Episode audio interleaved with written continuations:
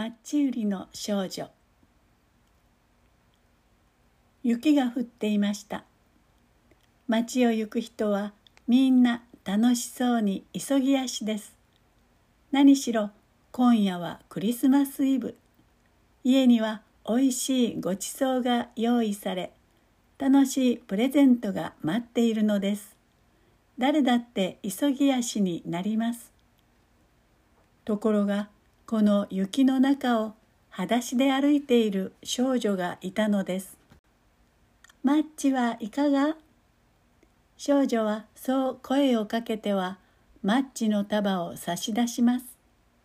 しかし誰一人買う者はいません。何しろ今夜はクリスマスイブ。マッチを買わずにいた人がどうしていましょうか？マッチはいかが？マッチはいかが？それでも少女は懸命に声をかけていました。まあ、なんて汚らしい子。あっちに行ってちょうだい。マッチなんていらないわ。さっさとお行き。帰ってくる返事は冷たいものばかりです。その上、町はどんどん暗くなり、人通りさえまばらになってしまいました。ああ、どうしよう。もう売れそうにもないわ。少女はがっかりして、ふと道端の家の窓の中を覗きました。すると、そこにはあったかな暖炉があり、おいしそうなごちそうがテーブルの上に並んでいます。少女はもう我慢できませんでした。ふらふらと窓を離れるととぼとぼと家に戻っていったのです。おう、お前か、売れたのかい？いつものように酒を飲んで酔っ払っている父親が怒鳴りました。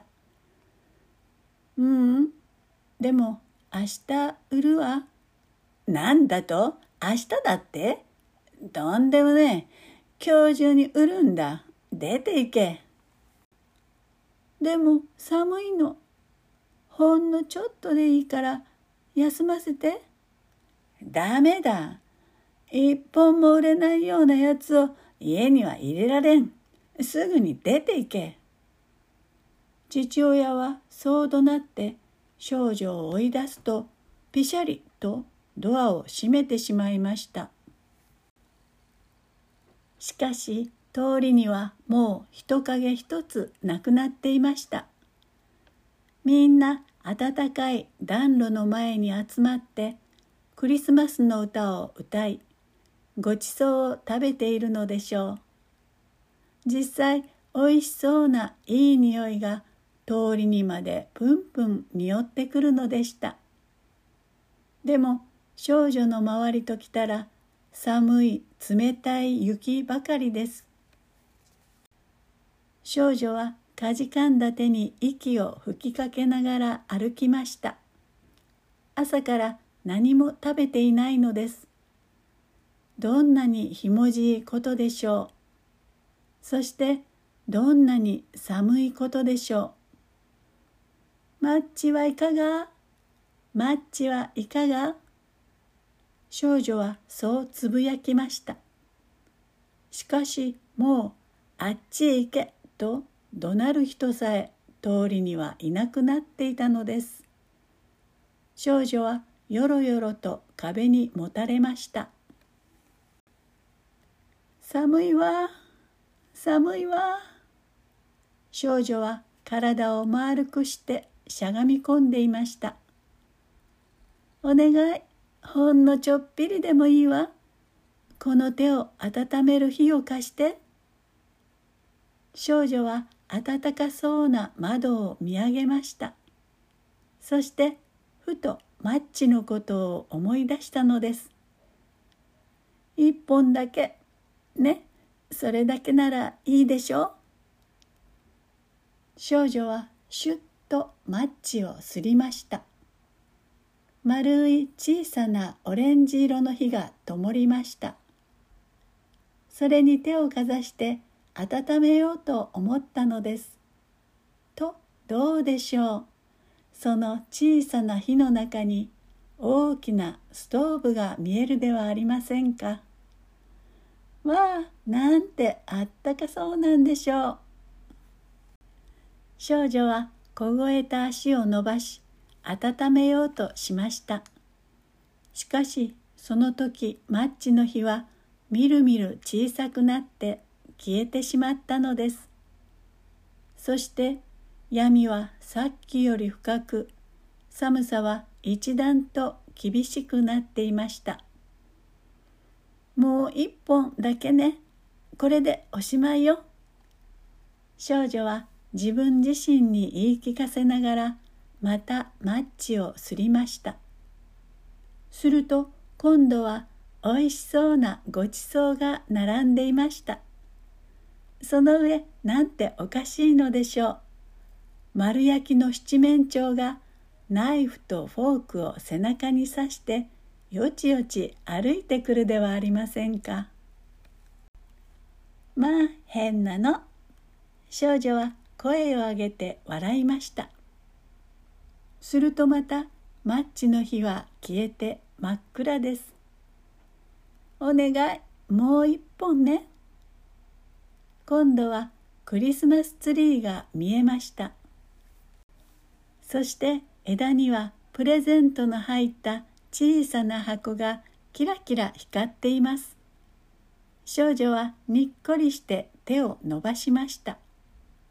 ところがツリーはキラキラ光りながら空に登ってお星様になってしまいました。